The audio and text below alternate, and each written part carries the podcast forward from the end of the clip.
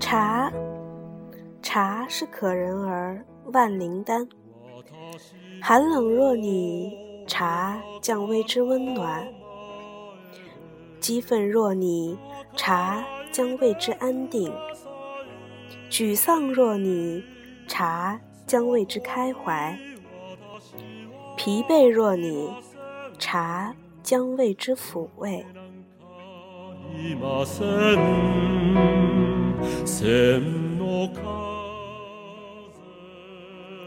大家好，欢迎收听荔枝电台 FM 六七四六五八，这里是由小丸为您主播的茶小丸的茶生活。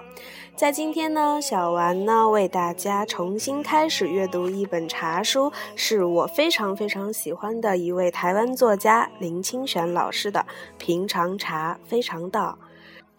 让我们一起来看一看，一个台湾的文艺老青年是用怎么样的文字和感情来描述他对茶的那份热爱和珍惜。平常茶非常道，作者林清玄，播者茶小丸。茶能生善，即使是一片茶叶的香气。也是在天地间寻找知味的人呀。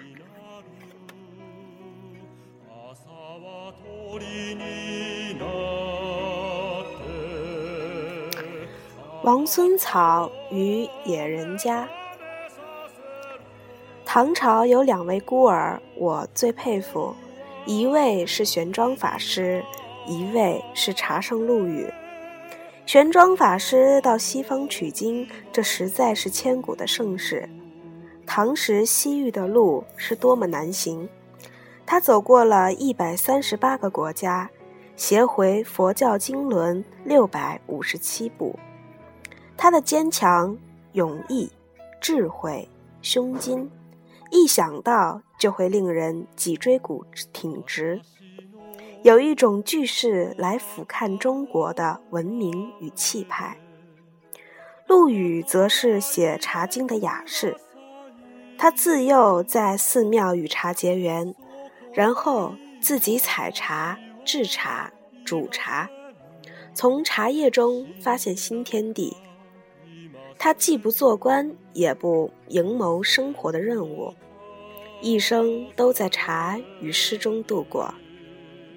他的《茶经》完整的给中国茶艺一个深刻的美感结构。喝茶的时候想到陆羽在小小的茶叶中思维到生活的内涵，就使我们有一种微观，在细小的玄思里开展出不凡的美感享受。玄奘与陆羽都是孤儿，孤儿乃是人生最坏的出发点。但是我常常想，这最坏，也许就是最好。玄奘自幼剃度出家，没有任何挂碍；长大以后飘然西行，死生不计，没有任何的畏惧。这种毫无背负与留恋的坚毅性格，在贵族与富豪的子弟中恐怕很难养成。对于一个孤儿，父母都已经是身外之物了，财富名位又何足道哉？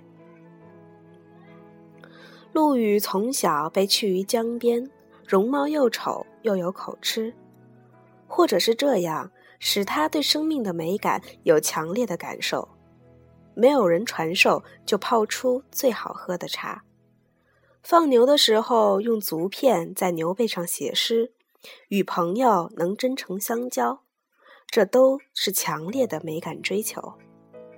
在任何最平凡的事物中体验美德，恐怕也是豪贵子弟不能理解的吧。生于贫贱或生为孤儿，是人生的最底层。这个底层对凡夫俗子是甚可哀痛的，但对于至高才高的人。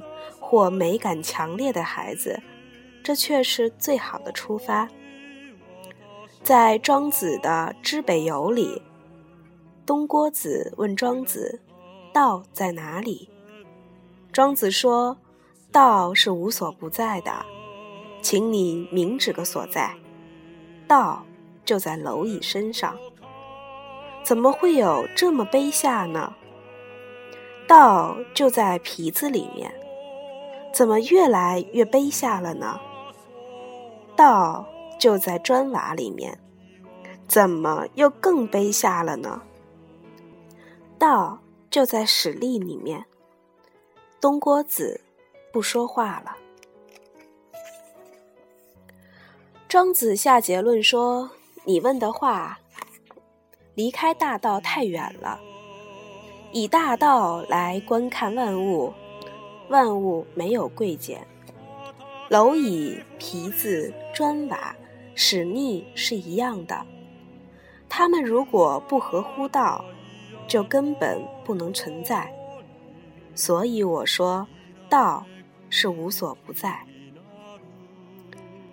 是呀，如果不是从最底层出发的人，他可能连蝼蚁、皮子、砖瓦、使逆的样子都看不清楚，自然看不清大道的所在。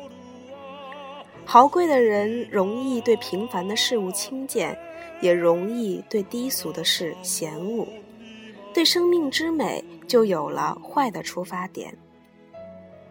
卑贱的人则知道牛粪、皮子的味道多么亲切，砖瓦蝼蚁多么美而有生命之力，对美的出发是很好的。每次想到陆羽是一个弃儿。被抚养在佛寺，曾经放牛，曾经在戏班里演过丑角，就觉得是茶的幸运，是中国生活艺术的幸运，是茶的美感精韵的幸运。想一想，陆羽如果是个高官的儿子，他便不会亲自去汲泉水。陆羽如果是富人的儿子，他便不会到荒山中去采茶，则中国将没有茶经。如此想来，都会吓出一身冷汗。为了深入体验茶的美感，故而陆羽把我国茶叶产地分成五大区：山南、淮南、浙西、浙东、剑南。对同一地区不同地点的茶都品评其质地，并下了深刻的评语。这对饮茶的历史是划时代的创举。为了知道茶味，陆羽完全的了解粗茶、散茶、末茶、饼茶的制作方法。他曾亲手造茶、采茶，光是茶饼就要经过采、蒸、捣。拍、焙、穿、封七道手续，对茶研究的深入可知。为了对茶的境界有更好的体会，陆羽也研究了水。他把水分成了山水、江水、井水三个类型，把天下的水分为二十个等级。他品评过的水，西到商州，南到柳州。北到唐州的淮水发源地，遍及长江中下游，甚至他也品评了瀑布和雪水。最后，陆羽留下了一个对水质精辟的见解：浮茶于所产处，无不佳也。盖水土之宜，离其处，水工其半。然善烹节气。全其功也。他的意思是说，能出产好茶的地方，那里的水都是很棒的，因为得到水土之宜，再好的水运到远处，品质也只剩一半，要靠泡茶技术和好的茶器来补救。这位孤儿出身的陆羽，不只使饮茶从生活提升到了美感。也使一向为少数人专属的品茶艺术成为普及的、人人都能体会的平民艺术。在史传上，陆羽是聪俊多能，是学瞻词义、诙谐众辩，是有文学多意思，是尺一物不尽其妙，茶术尤著。他是一个性情中人，他时常独行野中，诵诗积木，徘徊不得意，或痛哭而归。他对朋友热诚，凡结识他的都乐于亲近他。他因为自小弃在晋陵城下的河边，于江湖称晋陵子，于南岳称桑柱翁。他是一个视富贵如浮云的人，许多从人生底层出发的人容易对名利产生执着，但是陆羽有官也不愿意去做，一生游历天下，遍品天下的水，饮遍天下的茶，时常走入深山去采茶制茶。他怀念感恩养育他的净灵禅师智基，在唐代李照的《国史补》中说：“与少时，净灵禅师智基。翌日，在他处闻禅师去世，哭之甚哀，作诗寄情。他写的诗是：不羡白玉盏。”不羡黄金垒，亦不羡朝入朝，亦不羡暮入台。千羡万羡西江水，曾向静陵沉下来。他不羡慕荣华富贵，只羡慕那西江的水能留在静陵城下，永远陪伴着师傅。陆羽是一个了不起的孤儿，他虽以茶为经，以小见大，不像那些研究六经的人，以大见小。但他作为人的品质，他对美感追求的贡献，比许多穷究六经的学者犹有过之。作为野人家的子弟，陆羽却研究了被称为王孙草的茶。分其源，制其具，教其造，摄其气，命其主。今天我们对喝茶有一些体验，实在应该感念他。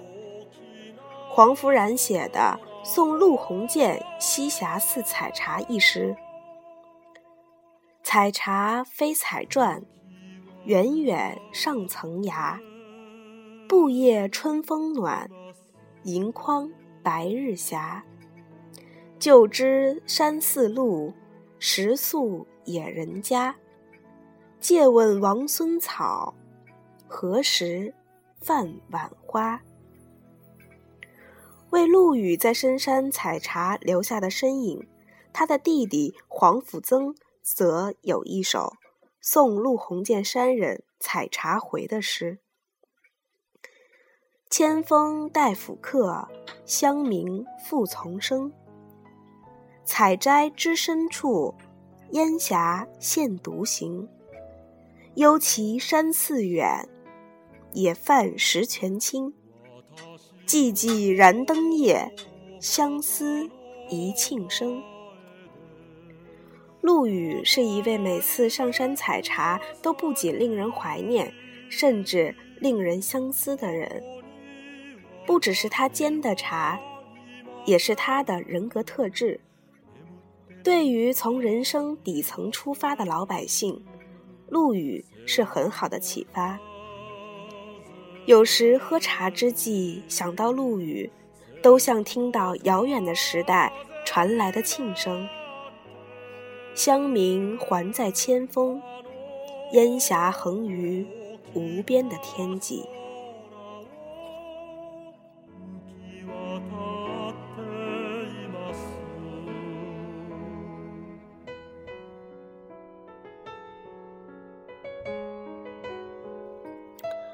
这期的节目就到这里，下期小文将为大家带来平常茶非常道的第二篇文章，第一位女茶师。